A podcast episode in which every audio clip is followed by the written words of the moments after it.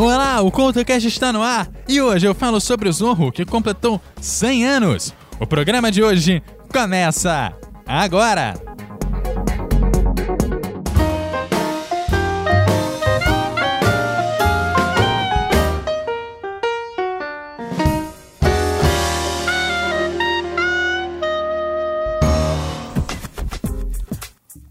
Seja bem-vindo a mais uma edição do programa que deseja estar junto na construção do seu próprio caminho.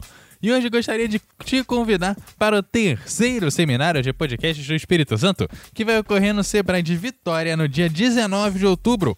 O evento vai ocorrer durante todo o dia 19 e eu espero poder encontrar com você nesse evento. Dado o recado, vamos ao tema do dia, que é um personagem que acabou de completar 100 anos.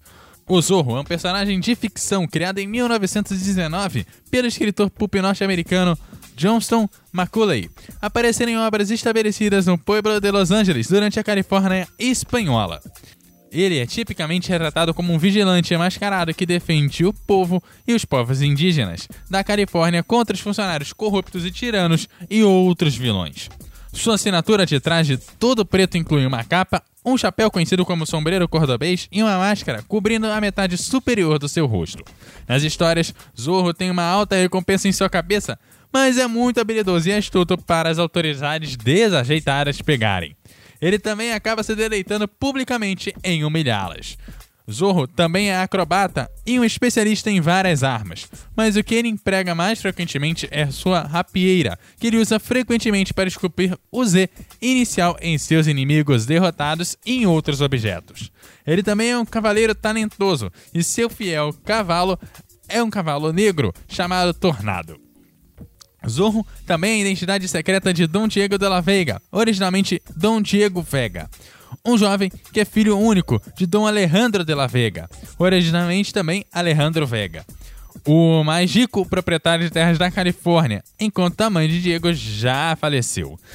Na maioria das versões, Diego aprendeu sua esgrima enquanto estava na universidade na Espanha e criou seu alter ego mascarado depois que foi inesperadamente convocado pelo pai, porque a Califórnia havia caído nas mãos de um ditador opressor.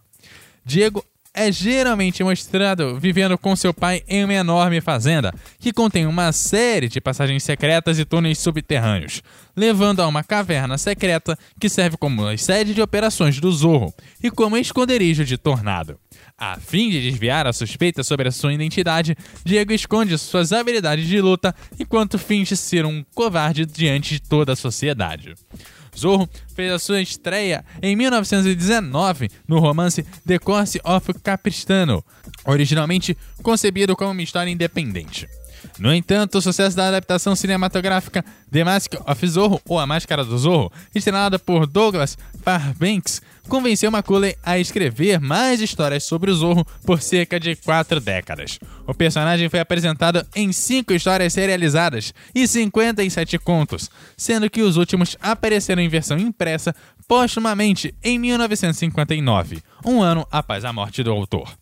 The Course of Capriciano acabou vendendo mais de 50 milhões de cópias, tornando-se um dos livros mais vendidos de todos os tempos.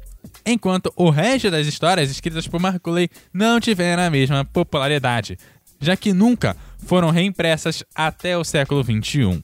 O personagem também apareceu em mais de 40 filmes e 10 séries de TV, sendo a mais famosa a série Zorro, produzida pela Disney entre 1957 e 1959.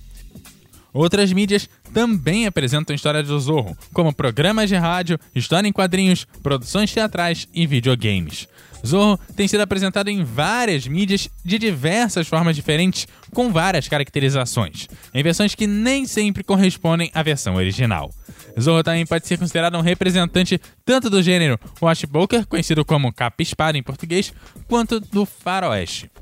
Depois da estreia do romance em 1919 e do filme em 1920, houve uma grande demanda do público. Assim, Macaulay acabou publicando de primeira três novelas serializadas em revistas americanas.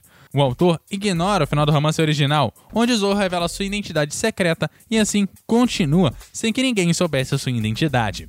Em 1924, a história de Macaulay foi relançada pela editora Grosset Dunlap, sob o mesmo título, a fim de associar com o filme. No ano seguinte, Douglas Fairbanks adquire os direitos de The Footer Adventures of Zorro para a sequência de The Mask of Zorro.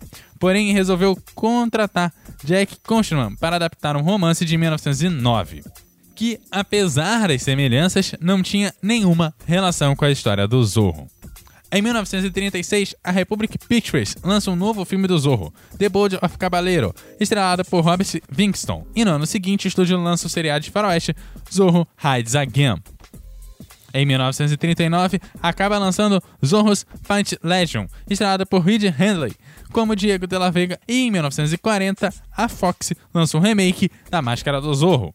Em 1944, Macaulay começa a publicar contos do Zorro na revista Oeste, e a produção para a revista acaba se encerrando no ano de 1951, totalizando 53 contos.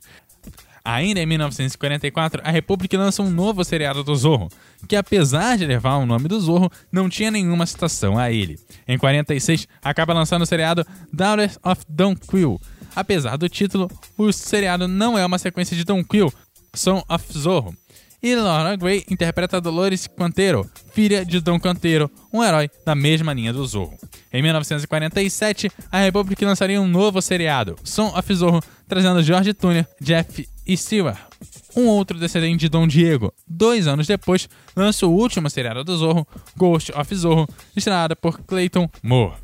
Macaulay acaba vendendo os direitos em 1951 e a Disney acaba adquirindo os direitos de Zorro para uma série de TV. Com isso, o mesmo herói continua servindo como modelo para a Republic. Nesse mesmo ano, lança Don Daredevil Rides Again, estrelado por Ken Curtis como Lee Ridley, o Don Daredevil do título. Em 1954, a Republic lança seu último título relacionado ao Zorro. Também em 1954, McCrory publica o conto na revista Max Brands Western Magazine, e em 1957 a Disney lança o seriado de TV Zorro no canal ABC. E em 1958 acaba falecendo Johnson McCurry, e no ano seguinte a série é cancelada e publicada uma história póstuma ao autor. Em 1974, a ABC lançaria um filme para televisão, um outro remake da Máscara do Zorro, dessa vez estrelado por Frank Langetta. E no ano seguinte, estreia nos cinemas o filme franco-americano Zorro, estrelado pelo francês Alain Delon. E em 1981 é a vez da comédia Zorro The Gay Blade, estrelada por George Hamilton como Dom Diego e Ramon Vega. Nesse mesmo ano, Filmation lançaria a primeira série animada do herói, The New Adventures of Zorro, onde Zorro dividiria um bloco de animação com Tarzan e Laurie Ranger. Em 1983, surge uma outra série de TV da Disney, Zorro and Son, com Henry Darwell como Dom Diego e Paul Regina como Dom Carlos de la Vega, que assume o legado do Zorro. Em 1990, o canal The Family Channel lança a série Zorro, estrelada por Duncan Regar. E em 1992, a série da Disney, de 1957, é relançada em versão colorizada por computador. Em 1996, o canal italiano Mundo produziu uma série de animação em parceria com o estúdio Ashi Productions. E no ano seguinte é lançada uma série animada da Warner Bros. Em 98, finalmente é lançado o clássico filme A Máscara do Zorro que nós conhecemos, com Anthony Hopkins e Antônio Bandeiras, além da Karen Zeta-Jones aparecendo no elenco. Em 2005 é lançada a sequência do filme e no mesmo ano é publicado o romance Zorro, que dá início à lenda da escritora chilena Isabel Allende. Em 2007 surge uma telenovela do Zorro, Zorro, La Espada e La Rosa, produzida pela RTI Columbia Telemundo em parceria com a Sony. O folhetim se inspira no livro de Allende e em 2008 é lançada uma nova série animada futurista, o Zorro Generation Z. E a seguir, você confere o guia de bolsa aqui no CultoCast e na volta eu trago a história do livro original para você.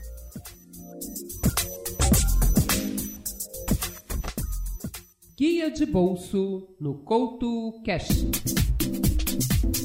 O Guia Bolso de hoje faz uma viagem no tempo, pois Dorival Caymmi anunciou uma vez que iria para Maracangalha.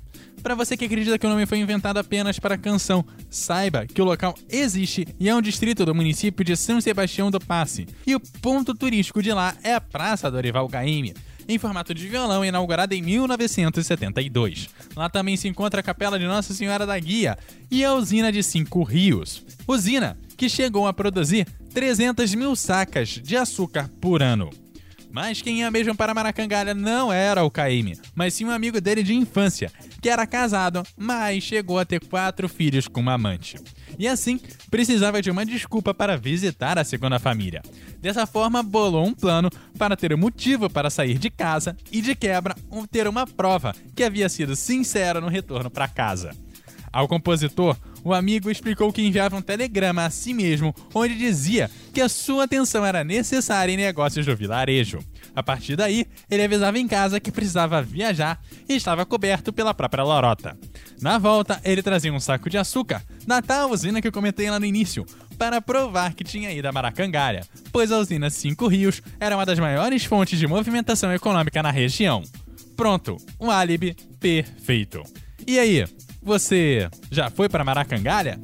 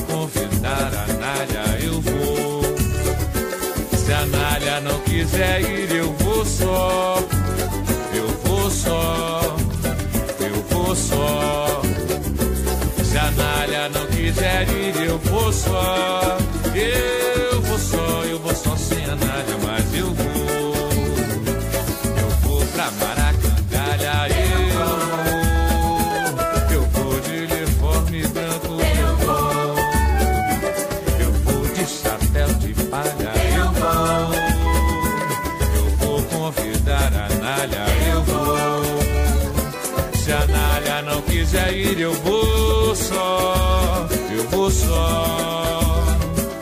Eu vou só.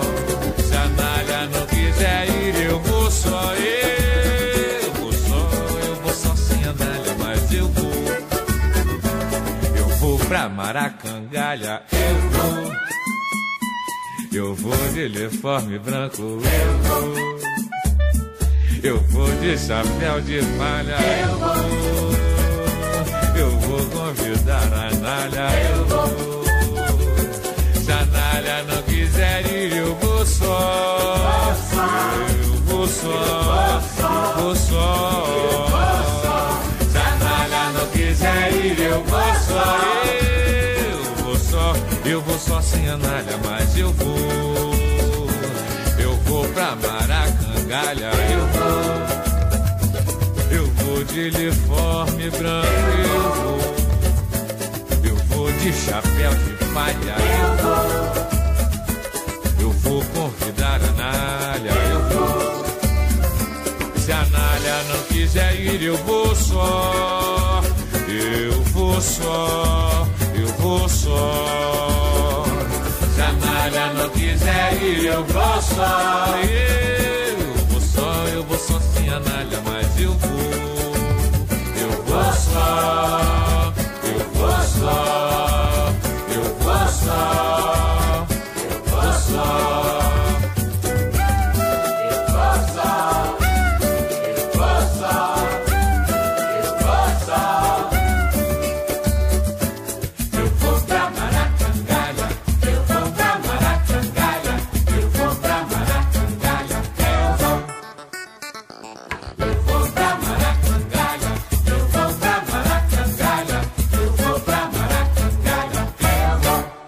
Você está ouvindo o CoutoCast.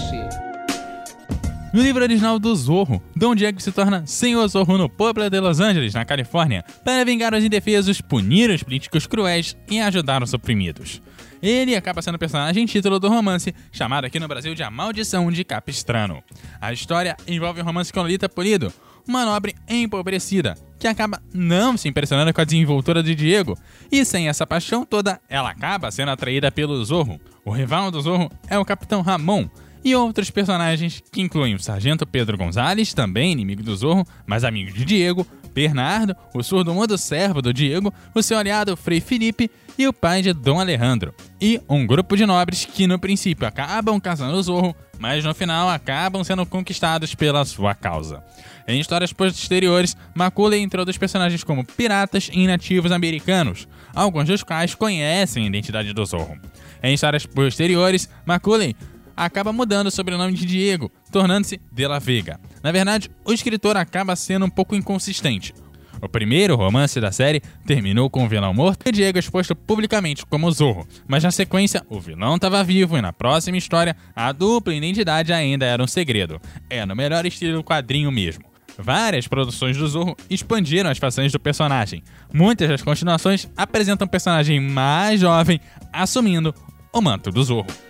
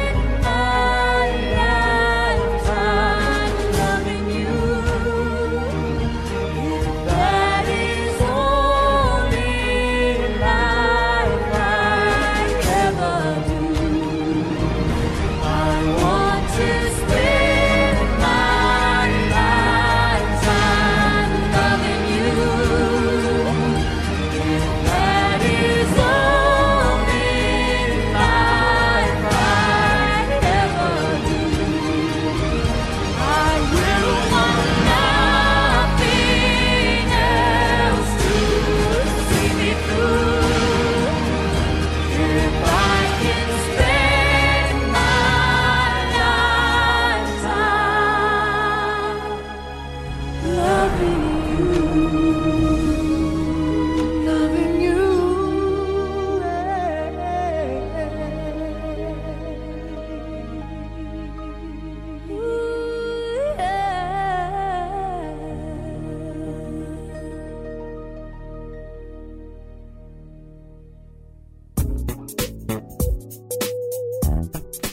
Embora as histórias de Macaulay fossem fixadas em Los Angeles durante o período do domínio mexicano, isso entre 1821 e 1846, algumas adaptações para o cinema da história do Zorro o colocaram durante a época em que era uma colônia espanhola.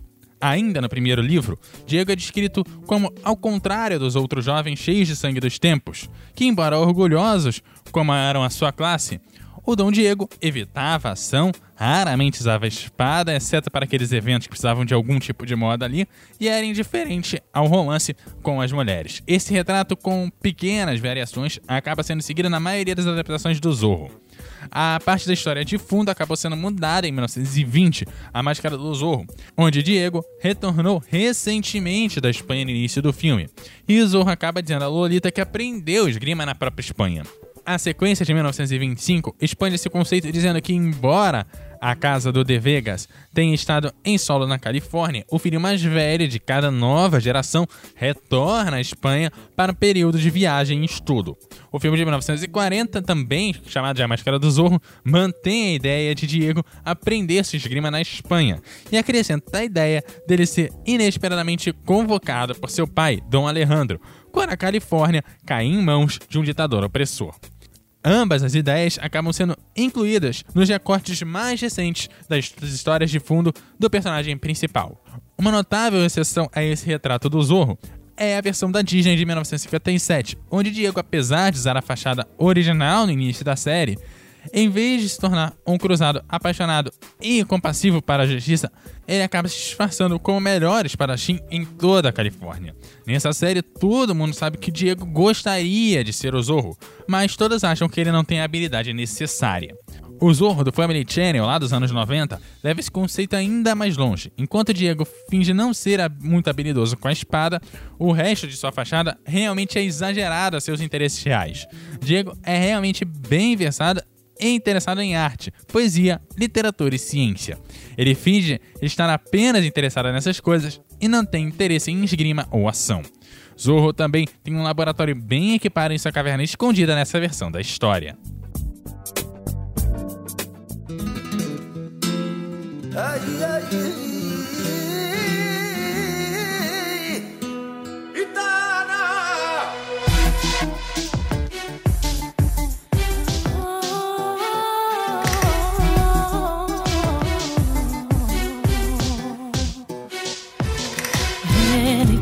Quédate conmigo, dame el corazón. Vida mía, estoy muriendo lento en mi prisión. Anda, dime lo que sientes, quítate el pudor y deja de sufrir. Escapa con mi amor. Después te llevaré hasta donde quieras, hasta donde sale el sol. Contigo soy capaz de lo que sea. No me importa lo que venga, porque ya sé a dónde voy. Soy tu gitano, tu peregrino, la única llave de tu destino, el que te cuida más que a su vida. Soy tu ladrón. Soy tu gitana, tu compañera, la que te espera. Voy a quererte aunque me saquen el corazón. Y aunque nos cueste la vida, Y aunque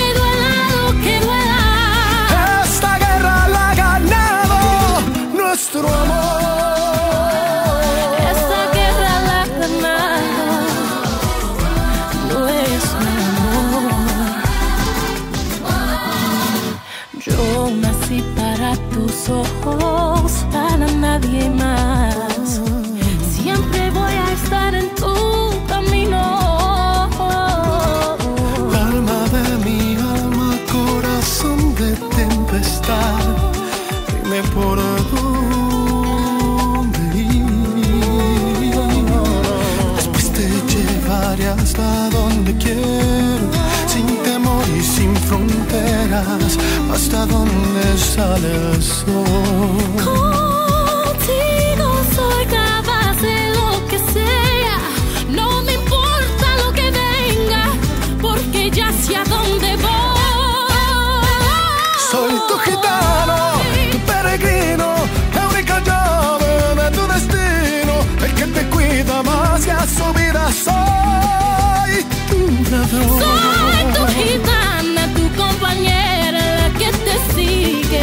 Sigue, la que te espera. Voy a quererte aunque me saquen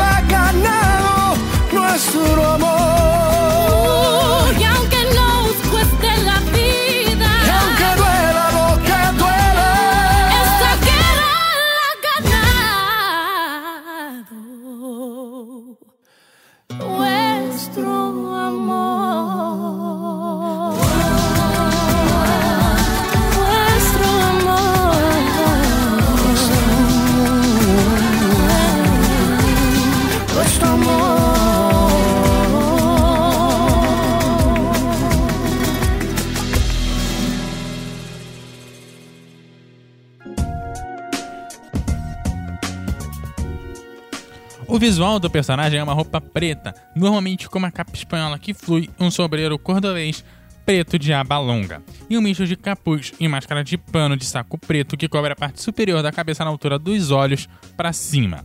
Em sua primeira aparição, ele usa um manto em vez de uma capa e uma máscara de pano preta cobrindo todo o rosto com fendas para os olhos. Outras características da roupa acabam variando. Sua arma predileta é a rapieira, que ele usa para deixar sua marca, muitas vezes um corte Z com três golpes rápidos. Ele também usa um chicote e chegou a usar uma pistola, coisa que foi abandonada depois. Zorro, além de atleta e acrobata, e os de usar a rapieira e o chicote, na maioria das versões possui um cavalo negro, que embora nunca tenha sido nomeado de verdade, em várias versões é chamado de Tornado, e em três produções ele possui um cavalo branco, no seriado Zorro's Fighting Legion, em alguns episódios da série da Disney, e também no desenho japonês Keitetsu Zorro. Sua postura heróica consiste dele montando em seu cavalo com uma espada levantada, que acaba também sendo o logotipo da Zorro Productions, que usa a representação dessa pose. O conceito de um bando de homens ajudando o Zorro é muitas vezes ausente da maioria das versões do personagem.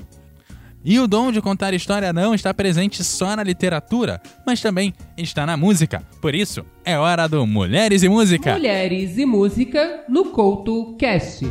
O nome da artista de hoje é Kate Covington e é arranjadora, compositora e multi-instrumentista. Sua formação acadêmica é em violino e desde pequena teve facilidade para aprender o seu primeiro instrumento, possibilitando assim que aprender muitos outros mais, como a lira, o violão e vários instrumentos de percussão.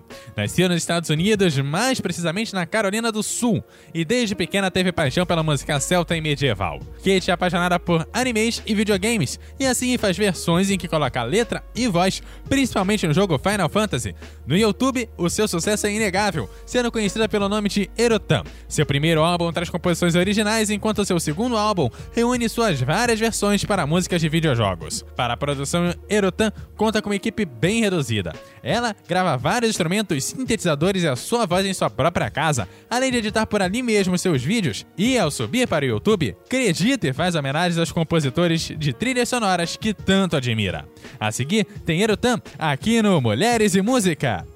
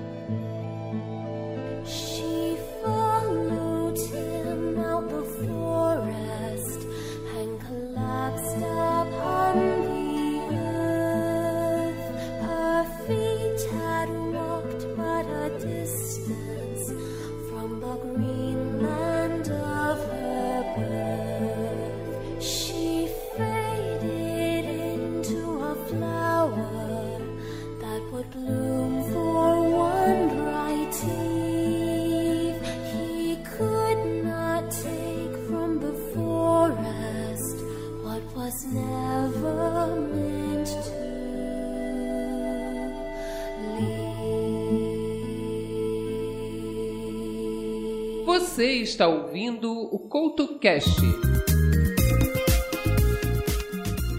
E o CultoCast continua falando sobre o Zorro, que pode ter sido inspirado em personagens históricos da América Latina, como o Salomão Maria Pico e Joaquim Murieta. A vida de Murieta foi tema do romance The Life and Adventures of Joaquim Murieta, e também é comparado com o herói fictício Sir Percival Blackney. Como Sir Percival Pimpinela Escarlate, Don Diego evita suspeitas interpretando o papel de uma pessoa que escreve poesia e evita violência. O personagem também lembra outras figuras, como Robin Hood e Reinhardt. O paleontólogo e professor universitário italiano Fábio Trancarelli identificou o Zorro em um personagem que realmente viveu no México no século 17, William Laporte, um aventureiro que teve comportamentos que se assemelham às do Zorro. Sua vida foi tema de um romance por Vicente Riva Palacio chamado Memórias de um Impostor. O seriado Western The Masquerade Rider, lançado em maio de 1919, apresenta um cowboy mexicano usando máscara e roupa preta. Bob Kane acredita Zorro como parte de sua inspiração para era Batman. Tal como Zorro, Bruce Wayne é herdeiro de uma riqueza construída por seus pais. Sua identidade cotidiana incentiva os outros a pensar nele como superficial, tolo indiferente para ficar acima de qualquer suspeita. Em The Dark Knight Returns e The Dark Knight Strikes Again de Frank Miller, há várias referências ao Zorro, como Batman escrevendo um Zen inimigo derrotado. Nas narrativas posteriores da origem do Batman, os pais de Bruce Wayne são assassinados por um assaltante quando a família deixa uma exibição da Máscara do Zorro, seja em peça de teatro, seja em filme. Na Espanha, o escritor José Malorque escreveu uma série literária, El Coyote, em 1943. O personagem chegou a estrear alguns filmes, histórias e quadrinhos e programas de rádio. No Brasil, o personagem inspirou séries de rádio como Cavaleiro da Noite e Juvenci, o Justiceiro do Sertão. Também inspirou algumas séries de televisão, como Falcão Negro da TV Tupi e O Gaúcho Negro, lançado em 1991. Pick, Plock e Chuvisco, de Hanna-Barbera, também apresenta o personagem com capa espada e uma máscara parecida com a do Zorro, como era em Mark of the Mouse. E assim o CoutoCast vai se encerrando. Eu te lembro que você me segue no, como arroba Eduardo Couto RJ no Twitter e no Instagram você me segue como arroba Eduardo Couto RJ10. Você pode deixar os seus comentários sobre esse CoutoCast em eduardocoutorj.ordpress.com ou em qualquer rede social do CoutoCast. É só procurar por arroba CoutoCast no Twitter, Facebook e Instagram. Aquele abraço e até a próxima!